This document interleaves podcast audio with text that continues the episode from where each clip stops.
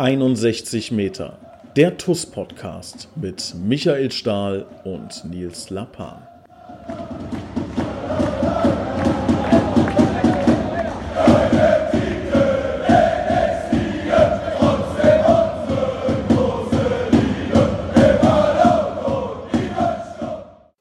Eine neue Woche, eine neue Folge, ähm, 61 Meter, der TUS-Podcast. Ich begrüße wieder an meiner Seite Michael Stahli-Stahl. Grüß dich. Stahli, ähm, wir haben in der letzten Woche eine sehr tolle Nachricht veröffentlichen können. Linus Schulte-Wissermann hat seinen Vertrag verlängert um zwei Jahre. Ähm, vielleicht kannst du uns mal einen kurzen Einblick geben. Der Linus für mich irgendwie so als, als extern so ein bisschen äh, Stali äh, in, in, in Kleinformat vielleicht noch so, nicht in, von der Größe, sondern was das Alter angeht. Ähm, Gehe ich mit dieser Einschätzung richtig? Also ähm, ist es wirklich so, dass Linus auch ähm, in Mannschaftsgefüge ähm, so eine Rolle perspektivisch mal einnehmen kann? Also erstmal merke ich am Linus, dass ich auch ein bisschen älter geworden ist, äh, bin, weil der Linus hat damals schon mit 17 bei uns mittrainiert, als A-Jugendlich. Ja äh, ziemlich forsch, ziemlich frech und ich habe damals, weiß ich noch, nach dem Training zum Patrick Sander gesagt, das könnte einer werden. Also der, der damals kannte ich ihn noch nicht, habe nur gesagt, der Blonde mit den Locken, der ist ganz gut. und dann war der Linus aber relativ schnell ähm, bei Wien, ja, Jugendbundesliga, war da auch als Kapitän und ich habe mich extrem gefreut, als die Nachricht kam, dass er zurückkommt, weil ich ja schon wusste, okay, wenn er noch so ist wie vor zwei Jahren, dann kriegen wir einen absolut guten Spieler dazu. Und ähm, der Linus hat sich super entwickelt in der Hinrunde. Ich glaube, äh, man sieht, mit wie viel, mit Herz und Leidenschaft er für die TUS spielt. Das ist ähm, genau der Weg, den wir gehen wollen. Da hatten wir letzte Woche schon drüber geredet.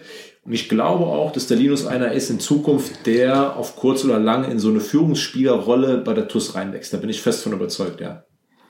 Inwiefern ist es denn bei einem Fußballteam so wichtig, dass man jetzt sagt, man braucht da auch ein, zwei Lautsprecher, auch Leute, die auf den Tisch schauen? Würde es auch funktionieren, jetzt elf Mann zu haben, jetzt Stammspieler, die einfach ja ganz ruhig introvertiert sind? Ich glaube, dass sich das immer so ein bisschen auch ergibt. Also du hast ja die unterschiedlichsten Typen und Charaktere, manche, die ein bisschen nach vorne drängen, manche, die ein bisschen, die eher introvertiert sind, ne, die Ruhe brauchen, die gar nicht so sehr, ich sag mal, ohne das Böse zu wollen, jetzt, man hat nicht den Eindruck, dass sie sich noch um acht andere Spieler kümmern. Die machen halt ihren Job, den machen sie gut, ähm, verhalten sich ruhig. Und dann hast du andere Spieler, denen es extrem wichtig ist, auch Einfluss auf andere zu nehmen. Und ich glaube, dass es auf dem Platz immer gewisse Positionen gibt, wo das auch ganz gut ist, wo das wichtig ist, dass du Leute hast, die das Ganze ein bisschen anleiten, wo der Trainer auch weiß, da sind Spieler, die meine Vorgaben genau kennen, äh, wissen, was ich will, die das umsetzen und die auch, wenn es mal drauf ankommt, vor, vorweggehen. Also die auch einfach dann, wenn es schwierig wird, ne, wenn, wenn der Wind entgegenbläst, die ihr Gesicht reinhalten in den Wind und sagen, so, alles klar, alle Mann hinter mir versammeln oder hinter uns zwei und jetzt marschieren wir da durch. Ja, glaube, wie, wie, wie läuft das denn während eines Spiels? Also du kannst ja jetzt nicht wie beim Handball sagen Timeout und dann hältst du mal eine, eine, eine Rede. Wie, wie läuft das? Also brüllt man dann von hinten durch oder wie? Gut, wir haben ja im Fußball, äh, wir spielen ja keine 90 Minuten am Stück auch wenn es 90 Minuten sind, aber wir haben ja permanent Unterbrechungen und können da, wir unterhalten uns auf dem Platz, wir reden, die Alten, in Anführungszeichen Alten, müssen natürlich auch erkennen im Spiel zusammen mit dem Trainer, okay, der Plan, den wir uns zurechtgelegt haben, so ganz kriegen wir es nicht umgesetzt. Aus welchen Gründen auch immer, da spielt Tagesform eine Rolle, der, der Gegner macht auf einmal was anderes als das, was wir erwartet haben. Es gibt ja viele Einflüsse, auf die du reagieren musst. Du liegst in Führung, du, äh, du liegst zurück. Wie entwickelt sich so ein Spiel? Und dann sind die Erfahrenen schon gefordert, irgendwo ähm, mit dem Trainer zusammen äh, eine Lösung zu finden. Darum geht es. Ich glaube, Fußball ist ein Spiel, wo du permanent wirst du vor Probleme gestellt und musst gucken, dass du Lösungen findest. Und da ist es natürlich einfach ähm, Sinn und Zweck, dass Erfahrenere und die Führungsspieler, es müssen noch nicht mal alte Spieler sein, da Antworten finden. Ja, das, anders wird's schwierig. Also wenn du elf Spieler hast, die den Mund oder die Zähne nicht auseinanderkriegen, könnte es gefährlich werden. Ähm, jetzt ist es ja so, dass der Arnel zum Beispiel jemand ist, der ja auch sehr lautstark von außen coacht. Ne? Also ich habe immer das Gefühl, der Arnel, der hat auch so eine, der hat jetzt nicht äh, so, so eine Ten Tenorstimme, wie heißt das? Tenor, so heißt das, äh, Tenorstimme. Ähm, die, äh, aber der hat eine Stimme, ich habe das, also die würdest du bis, äh, keine Ahnung, Rübenach äh, hören, ja, wenn der auf dem, auf dem Platz schreit. Ähm, ist es so, dass das einen wirklich auch richtig erreicht auf dem Platz? Jetzt im Vergleich, sagen wir mal, zu Patrick Sander, der ja eher so in meiner Wahrnehmung eher ruhig war. Ist das auch typabhängig? Braucht man das als Mannschaft? Wie ist da so deine Einschätzung? Also ich bin froh darum, dass es so ist. Also ich bin ja selber so, auch als Kapitän, sehr lautstark. Ähm, man muss natürlich gucken, dass man nicht überdreht, aber zum Fußball, ey, das ist das, was wir lieben. Zum Fußball gehören Emotionen, Leidenschaft Und da muss einem Trainer gestattet sein, einfach auf den Sattel zu gehen. Ne? Und wenn es nicht der Mannschaft schadet, sondern wenn man einfach als Spieler weiß, da draußen ist jemand, der lebt in jeder Sekunde mit, der ist voll bei seinem Team, der läuft die Linie hoch und runter, das stört uns auch nicht. Also wenn jetzt nicht da ein Trainer steht, der jede Aktion negativ kommentiert, das wäre ein bisschen ärgerlich. Und dann würdest du irgendwann denken, mein Gott, wir kriegen nur, aber der, wenn einer das mit positiven Emotionen macht und auch mal seinen Ärger zeigt, das ist authentisch. Also ich finde das gut. Ich würde auch selber später als Trainer, könnte ich nicht auf der Bank sitzen und mir dieses Spiel einfach nur 90 Minuten in Ruhe angucken ja, dann kann ich auch mit meinen Kindern in den Park gehen und denen zugucken, wie sie schaukeln. Also das, das wäre so. Geht, weißt du? geht mir als Fan genauso. Also ich muss auch sagen, wenn, wenn Arnold dann da äh, laut wird und motiviert und sowas, das ist auch mich als Fan. Also ich habe immer das Gefühl, ich, ich setze mich da nochmal aufrecht. So, wenn, wenn ich dann höre, so weiter Jungs, so, weißt du, also dass das irgendwie schon noch einen Motivationsschub nochmal noch mal gibt. Ja, wir sind jetzt auch, auch keine Truppe, wo du, ich sag mal, bei Bayern haben sie ja immer gesagt, so als der Jupp Heynckes dann kam, äh, der hat es geschafft, das zu moderieren, die Qualität zu moderieren. Er hat es geschafft, dass jeder das Maximum wieder rausholt und dann sind die Jungs auch einfach super gut. Ich glaube, bei uns geht es ganz oft darum, dieses letzte, diesen letzten Funken Siegeswille rauszuholen, dieses 1-0 über die Linie zu kriegen, das zu verteidigen, nochmal vor der Linie reinzugrätschen, mit allem, was wir haben, uns dagegen zu stemmen, dass der Gegner uns ja, diesen Sieg noch aus der Hand nehmen will. Darum geht's. Und das schaffst du nicht, wenn du dann auf dem Platz stehst und du denkst, ach ja, hm, was esse ich denn heute Abend? Ach nee, morgen sind wir bei der Oma auf Geburtstag. Nee, da, da muss jede Faser brennen, um dieses 1-0 zu verteidigen. Und darum geht's. Und ich glaube, das, das sorgt für Aufmerksamkeit. Da pushst du dich bis zum Limit und dann merkst du auch gar nicht, ich sag mal, Jan Rieder hat, glaube ich, bei irgendeinem Spiel ein Innenband anderes gehabt und hat bis zum Ende durchgespielt. Ich glaube, den Innenband anderes hat er in dem Moment gar nicht gemerkt, weil der so drin war. Der Eldo auch mit Syndesmoseband anderes, die haben einfach weitergespielt, weil die, die waren so im Modus, dieses Spiel zu gewinnen, dass kein Mensch gemerkt hat, dass eigentlich dürftest du, also ein Arzt, der das gesehen hätte, müsste mal sofort sagen, trage und ab ins Krankenhaus. Aber jetzt sag mal ganz ehrlich, ich meine, wir wollen hier in dem Podcast auch wirklich so einen Blick hinter die Kulissen werfen. Ne? Jetzt dauert so ein Spiel 90 Minuten. Ist es wirklich so, dass man nicht mal eine Sekunde zwischendurch an was anderes denkt? Also ich stelle mir zum Beispiel mal ein Friseur, jetzt mal ein ganz anderes Beispiel, aber ein Friseur schneidet die Haare, redet mit dir übers Wetter und denkt wahrscheinlich innerlich, oh scheiße, ich muss heute Abend noch einen Hund Gassi führen. So, Jetzt weißt du natürlich, dass eventuell auch der Trainer zuhört, ja. Aber mal ganz ehrlich, ist es so, dass man ab und zu, keine Ahnung, man äh, hast einen Eckball, du gehst nicht mit nach vorne, stehst hinten an der Mittellinie, denkt man dann auch, ach, heute Abend, ich muss noch nach Hause und es fängt gleich an zu regnen. Wie ist das so? Also ich muss ganz ehrlich sagen, es ist mir völlig fremd. Also ich bin schon, wenn ich, wenn ich freitags zum Training komme und wir spielen samstags, dann bin ich schon voll im Fokus. Und das muss einfach so sein. Also musst du einfach schon wissen, morgen ist Matchday. Morgen knallt's. Und morgen musst du alles auf diese Piste schmeißen. Also wenn ich irgendeinen, wenn ich bei irgendeinem den Kopf gucken könnte und der denkt daran, ob er abends bei McDonalds oder bei Burger King äh, den Abend ausklingen lässt, ich glaube, da würde ich durchdrehen. Das, aber das kann ich mir auch, das, äh, so ist das nicht. Also unsere Jungs, wenn wir auf dem Platz stehen, wir wollen mit aller Macht gewinnen. Ne? Also da, ich kann nicht die Hand ins Feuer dafür legen. Ne? Hast du mal irgendwie sowas erlebt bei einer Ecke, dass du mal gehört hast, dass sich zwei zum Playstation-Spielen verabredet haben oder sowas? Nein, das nicht. Also bei Gegnern jetzt oder sowas? Nein, das nicht. Man unterhält sich natürlich mal mit, mit Gegenspielern auch, wenn es mal eine ruhige Minute gibt und dann äh, fragt deiner auch, äh, gesehen, du hast jetzt mittlerweile zwei Kinder, da gibt's kurz Smalltalk, darum, wie geht's denn? Ja, geht's gut, aber das ist so, das ist das höchste der Gefühle, dass du mal mit jemandem den du kennst von früher, Mitspieler, dass du mal ganz kurz, so, wenn jetzt, weiß ich nicht, das ist eine Verletzungsunterbrechung, ne, und du weißt, jetzt ist, rollt der Ball zwei Minuten nicht, dann wird sich auch mal kurz unterhalten, aber spätestens, wenn dann die Kugel wieder im Spiel ist, dann äh, wünschst du dem anderen nichts Gutes, mit dem du da gerade noch gesprochen hast. Ja, verstehe ich. Ist es also auch so, dass man da keine Freunde kennt? Also jetzt, wenn jetzt dein bester Freund würde gegen dich spielen, ja, und du weißt, es muss jetzt die Mördersense kommen, kommt sie auch oder also ich, so jetzt zum Beispiel die Zwillinge äh, Sven und Lars Bender in der Bundesliga, ja. Wird, glaubst du, dass die 100% volle Lotte auch gegen den Zwillingsbruder durchprügeln? Ja, glaube ich zu 1000 Prozent. Ja? Ja, würde ich auch machen. Also es geht nie darum, irgendjemand zu verletzen. Aber äh, völlig egal, ob da äh, jemand ist, der mir nicht so zusagt oder ob es mein bester Freund ist. In dem Moment geht es einfach nur ums Gewinnen und das geht nur mit 100 Prozent. Und wenn dann der beste Freund gegenübersteht und es geht in Zweikampf und es geht in diesem Zweikampf was schief, dann ist das Teil des Spiels. Aber es gibt keinen Bonus für irgendjemand oder das ist einfach.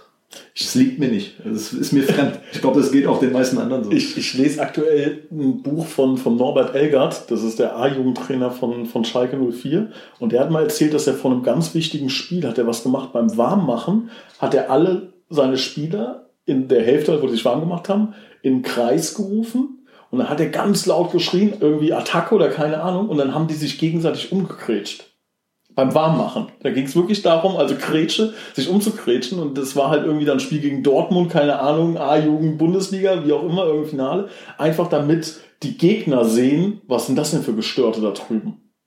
Ah, kennst du auch so ja, Stil? also wir, wir haben beim, äh, beim Evangelos Nessos und bei Michael Mauer mussten wir in der Kabine mit den, mit den Aluschuhen mussten wir so äh, Tippelschritte machen. So ganz schnell, ganz schnell und am Ende mussten wir irgendwas schreien. Ich weiß schon gar nicht mehr was. Wir haben das dann irgendwann imitiert und bei jedem Mannschaftsabend auch in der Disco umgesetzt. Also wir haben in der Disco im Kreis gestanden, haben dann unsere Tippelschritte, unsere Skippings, wie man das nennt, gemacht und am Ende irgendeinen Schlachtruf daraus gebrüllt. Ja, also wir ich hatte auch schon mal einen Trainer, der hat in der Kabine, das war ganz witzig, einen Mülleimer angezündet. Also da war ein Mülleimer und dann kamen wir in die Kabine, haben uns hingesetzt, haben uns schon gedacht, okay, der eine oder andere Spieler hat schon was reingeworfen von irgendeinem Riegel oder sowas. Ne? Und dann kam der Trainer rein und die Aufstellung, der taktische Plan, alles hing der Matchplan, alles hing. Dann ist der Trainer reingekommen, hat jedem die Hand gegeben, hat dann alles abgerissen und hat alles in diesen Mülleimer gesteckt und hat den dann angezündet. Das Doofe ist nur, wer den Oberwert kennt, die Gemäue. Innerhalb von einer Minute hast du nichts mehr gesehen und es mussten alle Fenster und Türen aufgemacht werden und man musste mit dem Handtuch wehren, sonst wäre der eine oder andere noch vor dem Spiel erstickt wahrscheinlich. Also das war eine coole Aktion, die aber dann relativ, ist ein bisschen nach hinten losgegangen, sag ich mal. Krass. Also gibt es schon verrückte Sachen. Ja. Ich hatte jetzt einen krassen TUS-Moment äh, diese Woche übrigens. Nee, was haben wir heute Montag? Ähm, letzte Woche. Ähm, ich habe mit einem geschrieben, dem ich ein TUS Koblenz Forum ähm, oft gelesen habe und fand ganz cool, wie der geschrieben hat. Da habe ich ihn angeschrieben und dann hat er mir eine lange Nachricht geschrieben. Ich sage jetzt den Namen nicht. Und dann hat er als einen der letzten Punkte gesagt, dass er darüber nachdenkt, die TUS-Jugend als Erbe einzusetzen wenn er mal irgendwann die Knöpfe zumacht, zu sagen, also da dachte, also das war so ein Moment wieder für mich. Ich habe so zwei, drei Tuss-Momente, da habe ich Gänsehaut bekommen und so. Also ist natürlich extrem viel Arbeit gerade, was, was, was auch wir zwei hier so machen. Ne? Aber das war so ein Moment, da dachte ich, Lecco mio, ja, irgendwie so, also wahrscheinlich genau wie dein, dein Mülltonnen-Ding, was du nicht vergessen wirst, ja, das werde ich nicht vergessen, dass da so jemand geschrieben hat, ey, ich überlege, die TUS-Jugend als Erbe einzusetzen. Ich meine, das ist ja eine der Dinge, die ich in meinen mittlerweile, glaube ich, knapp 14 Jahren bei der TUS so aufgesogen habe. Natürlich macht man das irgendwo auch für sich selbst, für seine Leidenschaft. Man will Fußball spielen, man will auf einem ganz guten Niveau kicken, ne? ich war auch Profi und irgendwo macht man auch sein eigenes Ding. Aber was ich hier so auch bei der TUS, ich glaube, es ist bei ganz vielen Vereinen auch so, was manche Leute an Herzblut, an Energie, wie die leiden, so auch dieses Außen zu stehen und gar nicht eingreifen zu können. Ich meine, wir konnten während der Insolvenz, du, du ein bisschen weniger, aber wir konnten ja aktiv dagegen ankämpfen, auf dem Platz, außerhalb und konnten dafür werben. Und andere konnten nicht viel mehr machen, als ins Stadion zu kommen. Was natürlich auch mhm. extrem wichtig war, um zu zeigen, was einem der Verein bedeutet, dass die TUS immer noch so eine Strahlkraft hat. Mhm. Hier sind manche, das ist unglaublich. Ne? Ich meine, ich sage immer, irgendwo ist das ja auch mein Job. Wir bekommen ja für das, was wir machen, Geld. Mhm. So, da sind aber Leute, die bringen noch Geld mit. Mhm. Und die hat, haben so eine Angst, dass es diesem Verein irgendwie nicht mehr gut gehen könnte. Also wen das nicht ergreift so und wer da nicht sagt, das ist auch so ein Stück extra Motivation, wenn du in diesem Stadion spielst oder auswärts, wenn dann 300 mitkommen und die singen und wenn dann zum Teil ältere Damen beim Auswärtsspiel, die fahren mit, die sind schon über 60, die kommen mit und die, die haben immer noch die Tränen in den Augen, wenn wir ein Auswärtsspiel gewinnen. Ja, das geht dir runter. Also wer, wer da nicht so ein bisschen, ich sag mal, Gänsehaut kriegt, ja, der ist, der ist absolut ja, oder, fehl am Platz. Oder so Leute jetzt, der Olaf, ja, der ich glaube, letzten zehn Jahre keinen Anpfiff mitbekommen hat oder, oder die Silke oben. Ich, also das finde ich ja noch mal krasser dann. So, weißt du, ich sag mal, die sind nicht nur Fan, so wie ich jetzt auch Fan bin und noch ein bisschen was nebenbei mache für die TUS, ähm, die kriegen ja auch quasi nichts mit vom Spiel. Weißt du, was ich meine? Ja, und die schreiben dir abends um halb zwölf, ähm, dass ob das mit der Getränkebestellung für den VIP-Raum, ob das alles glatt gegangen ist. So, wo du ja. dir denkst, so, okay, ja. krass, so ja. abends um halb zwölf denken die Leute noch an TuS Koblenz. In ihrer Freizeit, wo sie eigentlich schon im Bett liegen müssten, weil am nächsten Tag der Job wieder losgeht. Ja. Das ist schon, dieses Ehrenamt auch bei der TUS, das ist schon, das ist schon ein riesiges Fund, dass Leute Bock haben, sich zu engagieren. Das ist, ist was, was diesen Verein auch einzigartig macht. Da, da, guter, guter Hinweis, fällt mir gerade ein. Wenn hier jemand zufällig zuhört, ich brauche jemanden, der InDesign beherrscht. Also wenn jemand von euch gut in InDesign ist, also wirklich jemand, der sich gut damit auskennt, ist ein bisschen tricky, was ich brauche. Ähm, ist ein sehr, sehr geiles TUS-Projekt, das uns extrem äh, voranhelfen kann. Ich brauche jemanden, der InDesign beherrscht. Möge sich bitte einmal melden. Ähm, ich kann es übrigens nicht. Das dachte ich mir, sonst hätte ich dich jetzt auch hier gefragt. ähm, was ich übrigens auch habe, ähm, hier unser Intro ne, äh, vom Podcast ist ja vom Sesterhen Cup mit, mit meinem wunderbaren Handy aufgenommen das klingt jetzt ein bisschen verrückt, ne? aber bestimmt dreimal am Tag schaue ich mir das an, was die Fans beim Sesterhen Cup abgerissen haben. Und ich schwöre, so war ich hier sitze, das ist jetzt wie lange her? Fünf Wochen, sechs Wochen. Ja, ich habe das, ich habe das bestimmt schon 200 Mal angehört. Ich kriege jedes Mal noch Gänsehaut. Das ist so ein, hast du sowas auch, dass du, also, dass du dir noch irgendwie, keine Ahnung, dein, dein Trikot anschaust vom Tor des Jahres oder irgendwie sowas? Einfach, hast du sowas? Sowas, so, so, wiederkommt immer wieder? Ja, definitiv. Also es gibt Zeiten, wo das ein bisschen weniger ist, aber es gibt auch Zeiten, wo du dir einfach mal die Minuten nimmst und guckst so alte Spiele durch, Siege, die vor der Kurve gefeiert worden sind, Tore, DFB-Pokal, Rückschau, wo du einfach mal so gesammeltes Material von der TUS dir anschaust und dann denkst du dir, geil. Und das ist auch so der innere Antrieb zu sagen, geil, jetzt haben wir immer noch überragende Fans. Aber wir wollen irgendwann mal wieder hinkommen, dass die Schüssel mal wieder voll wird, dass da ein DFB-Pokal stattfindet oder ein, ein, Spiel um einen Aufstieg, wo das mal wieder richtig voll wird und wo die Stimmung richtig, richtig laut wird, weil das ist natürlich das, das kannst du nicht. Ich meine, dafür spielst du. Irgendwo spielst du dafür, in der letzten Sekunde das Siegtor zu schießen und vor der Kurve zu stehen und mit den Leuten dann abzugehen. Das ist irgendwo ja auch das, was den Fußball ausmacht. Wieder, da sind wir beim Thema Emotionen das ist das, worauf es am Ende, wo, wofür du das machst, wofür du auch den Aufwand betreibst. Du machst das ja nicht, um irgendwie am Wochenende auf eine grüne Wiese zu fahren, ein bisschen zu kicken und wieder nach Hause zu fahren. Ne? Du willst ja schon irgendwo das auch mitnehmen, was die TUS immer noch bietet. Ja, aber es ist halt auch irgendwie noch mehr. Ne? Also bei mir ist es zum Beispiel so, ich weiß gar nicht, wie ich das in Worte fassen soll, aber es bestimmt schon mein, mein Leben Fußball auch. Ne? Also ich liege montags abends im Bett oder, oder nicht montags abends, montags morgens so, wach auf, mach die Augen auf und so mein Gedanke ist, na gut, fünf Tage noch bis Fußball. So, weißt du, und Dienstags denke ich auch noch vier Tage und so weiter. Ja, also ähm, das ist ja, also jetzt mal losgelöst davon, ob man gewinnt oder ob man verliert, es ist für mich auch immer so ein, so ein kleiner Meilenstein ist das Wochenende, ja, wenn ich weiß, okay, Wochenende ist wieder Fußball, ja. Klar, für meine, für meine Freundin natürlich die Hölle, TuS Koblenz, dann noch Bundesliga gucke ich rauf und runter. Du aber, bist sech, aber 60 spielt doch dritte Liga. 60 spielt dritte Liga. Warum guckst du mir dann Bundesliga? ja, die gucke ich dann noch, das kommt noch hinzu. Okay. Ich gucke dritte Liga, dann Bundesliga, also ganz, ganz, ganz schön. Du bist ja noch, noch schon mal mit deiner Premier League. Ja, aber ich bin nicht so verrückt, montags morgens an Fußball zu denken. Wenn ich montags morgens aufwache, dann denke ich erstmal daran, mit meiner Frau zusammen die beiden Kinder zu versorgen, weil die eine muss in Jetzt stehe ich scheiße da. Wie kannst du jetzt sowas sagen? Jetzt stehe ja. ich da, als wenn ja. meine Freundin das jetzt hört, stehe ich hier wie der große Idiot da. Natürlich ist mein erster Gedanke morgens natürlich auch meine Freundin. Das ist ganz klar. Okay, du hast gerade gesagt, ähm, so ähm, Rückschau, DFB-Pokal. Ähm, was, was ist denn so die Michael Stahl YouTube Historie. Wenn man jetzt anschaut, was guckt sich Michael Stahl bei YouTube an? Welche Vorschläge sieht man da?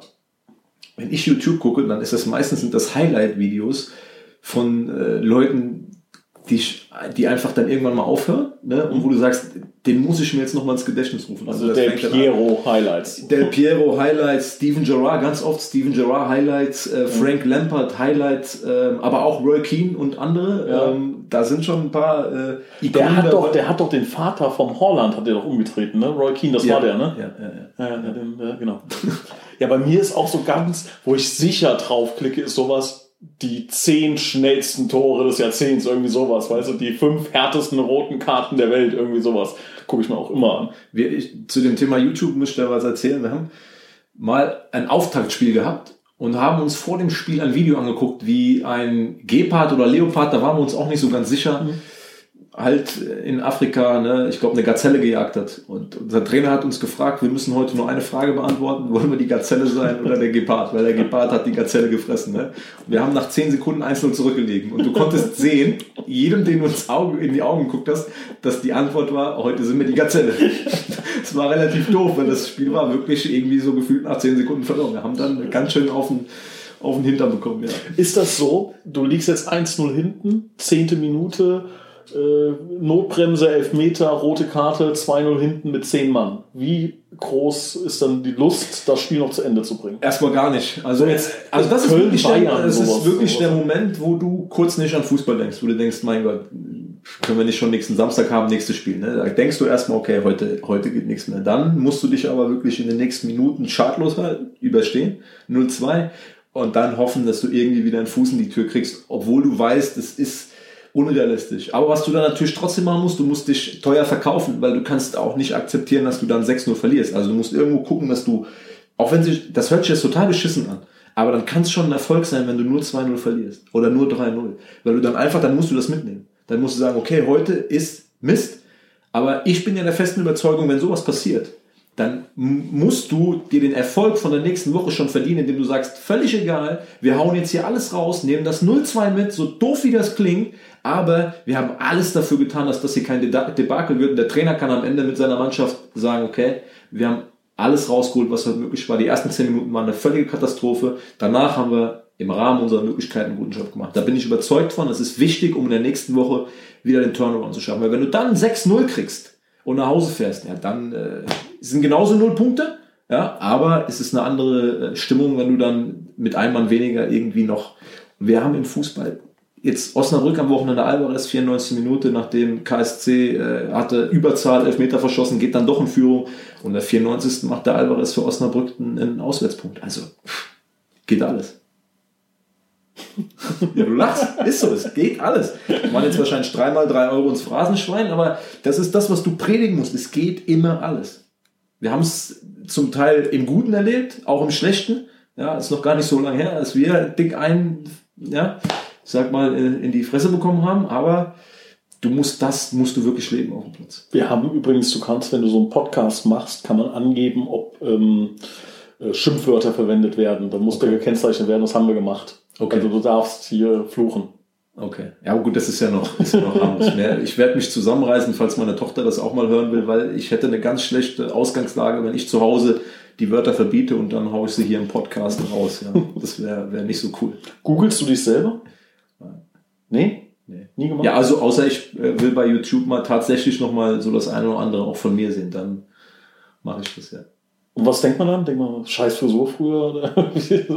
nee, das ging eigentlich. Ich hatte einmal eine Frisur in Aalen, da hatte ich wirklich die Haare so ein bisschen im, im Gesicht liegen. Meine Frau, die äh, zieht mich heute noch damit auf, aber ansonsten ging das eigentlich frisurentechnisch. Ja. Ich hatte so einen geilen Potschnitt früher, weißt du, so Schüssel ja. auf dem Kopf und einmal, einmal ja. drumherum. Nee, was einem halt auffällt, ist, dass man äh, wirklich ein bisschen jünger ausgesehen hat, noch so vor acht, neun Jahren. Das fällt mir mittlerweile auch auf. Ja, ein bisschen frischer im Gesicht, ähm, aber das nervt, ne? Also klar, älter werden nervt jeden oder viele, ne? Aber wenn ich jetzt sehe, wenn wir jetzt so mit Spielern sprechen und, und es geht um Verträge und dann guckt man, dann sind die, keine Ahnung, 2002 geboren. Und ich denke halt so, in meinem Verständnis ist jemand, der 2002 geboren ist, ist halt vier. Und dann sind die, werden die halt jetzt 18. Weil ich habe so für mich, ich bin jetzt 31, aber ich habe immer noch das Gefühl, wenn ich jetzt drei Monate trainiere, könnte ich noch Regionalliga spielen. Ja, aber das aber wird halt nichts mehr. Drei Monate ist schon ambitioniert. Ich meine, die Leute können das nicht sehen, aber drei Monate ist, ich sag mal, drei Monate ambitioniert. Also ein Jahr bei uns, so ein richtiges Bootcamp, okay, dann können wir noch mal gucken.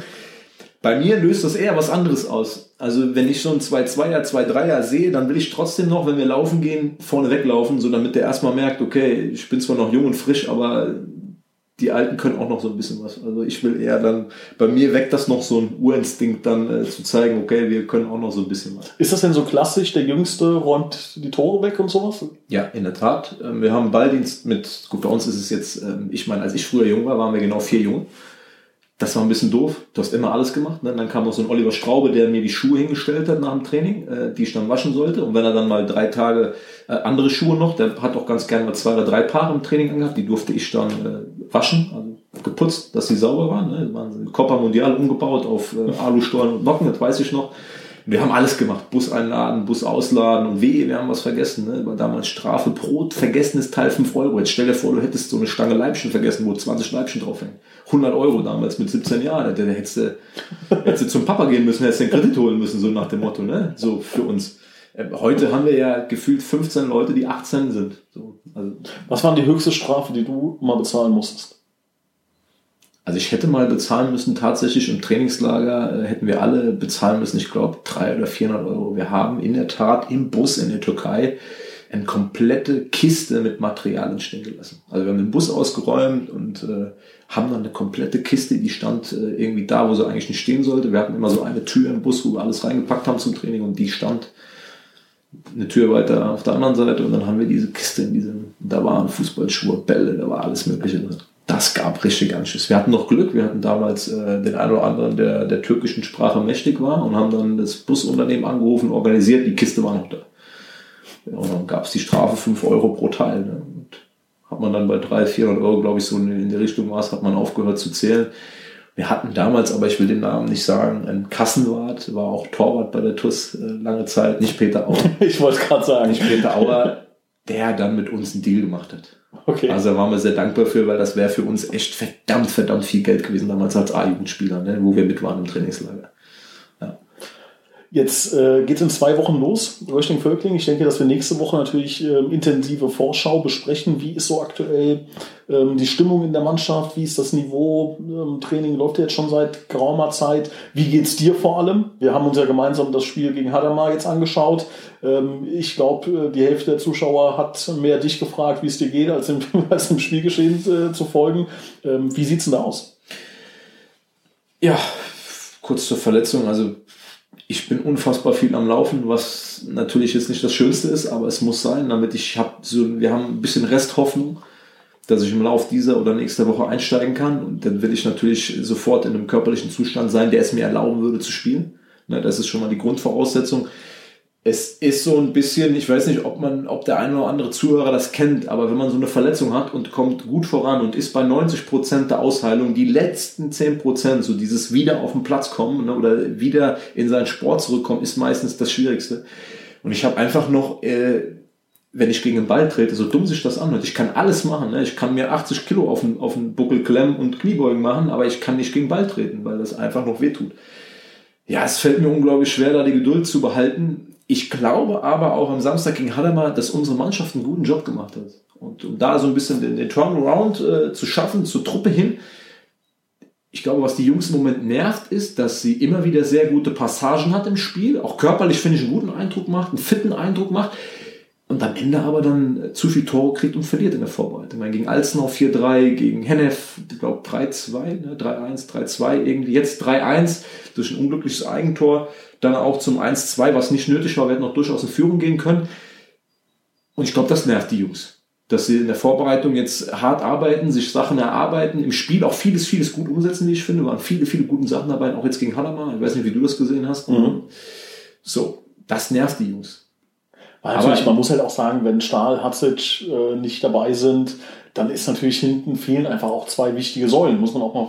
Ja, und trotzdem ne? finde ich, haben die, die gespielt haben, haben einen guten Job gemacht. Ja. Wir hatten ähm, viele, viele Elemente, die mir gut gefallen haben. Wir haben super Standards gespielt, ne, mit, mit dem Domme Fuß, hatten wie gegen Alzenau schon auch jetzt gegen Hadamar drei, vier große Chancen nach Standards, haben aus dem Spiel heraus über die Flügel, jetzt Leon Walpinghaus, der jetzt vermehrt auf dem rechten Flügel agiert, viele, viele Impulse gesetzt. Er war kaum zu stoppen in erster Halbzeit, mit, mhm. mit zum Teil Rügenfouls, ja, war ja ungewöhnlich viele gelbe Karten für ein Testspiel. Hatten dann in der zweiten Halbzeit auch, nachdem Felix Kefferbitz noch reinkam, und Tarek Abade, der wieder, äh, ja, Abade, der sehr agil war, viele, viele Chancen, um nach einer Drangphase von Hadamar selber in Führung zu gehen, das Spiel komplett zu drehen. Ja, und dann haben wir am Ende durch dieses, äh, ich sag mal, Slapstick-Eigentum vom Linus, dieser 30-Meter-Rückpass, der direkt ins Tor geht, ja, hat mich so ein bisschen an Jan äh, Kramer, glaube ich, Christoph Kramer erinnert, mhm, der das ja, ja auch ja. mal äh, gemacht hat ähm, erinnert so und dann verlierst du am Ende noch 3-1, das nervt natürlich. Also das nervt schon, wenn du dann so viel Aufwand wieder die ganze Woche betrieben hast. Das Training war intensiv die Woche und dann machst du ein ganz gutes Spiel gegen Hallermann in der Besetzung, war ja auch noch Pauken nicht dabei. Ne? Ähm, aber das ist so ein bisschen äh, die Not zur Tugend machen, was wir schon die ganze Zeit machen. Ne? Völlig egal, wer da auf dem Platz steht. Wir können immer und überall mit der richtigen Mentalität gewinnen. Bin ich überzeugt von. Auch ohne Stahl, ohne Hatzic, ohne Pauken ist diese Mannschaft in der Lage, in der Oberliga Spiele zu gewinnen. Ja, und ich glaube irgendwie so auch TUS Phänomen ist es auch in einem Meisterschaftsspiel, sind dann irgendwie nochmal so die drei Prozent mehr da. Ist so mein, mein Empfinden. Ja, und, und das andere ist natürlich, Spieler brennen ja auch auf ihre Chancen. Und ich finde schon, dass man gesehen hat gegen Hadamar, dass die Jungs, die dafür reinkamen, dass die darauf gebrannt haben, zu zeigen, ja. ey, wir können auch was. Und das muss so sein. Und das muss in der Mannschaft auch so äh, forcieren. Da bin ich kein Kapitän, der außen steht und sagt, hoffentlich verlieren die 5-1. Äh, dann, dann kommen die Leute und sagen, ey, Stali, du musst schnell wieder fit werden. Ich, jeder, der da kommt, sage ich, ey, ja klar, ärgerlich. Na, und na klar, der Kapitän ist ein wichtiger Mann, aber die äh, 17 anderen da im Kader, die sind auch in der Lage, Spiele zu gewinnen. Und daran glaube ich fest. Und ich glaube auch, dass die Jungs diese Woche wieder nutzen werden, um dann spätestens in 14 Tagen knapp gegen Völkling voll da zu sein. Nächste Woche reden wir intensiv über das Spiel gegen Völklingen. Es war mal wieder ein Fest, Folge Nummer zwei. Ich habe mir extra vorgenommen, nicht so oft mm, mm, mm, zu sagen, weil das super genervt hat in der ersten Folge. Äh, wenn ihr Tipps habt, wenn ihr äh, Vorschläge habt, schreibt uns äh, gerne. Auf Facebook könnt ihr uns zum Beispiel eine Nachricht schreiben, das sehen wir dann direkt. Ähm, ja, und wünschen euch eine schöne Woche und wir hören uns heute in einer Woche wieder. Ich freue mich drauf. Fortsett oss.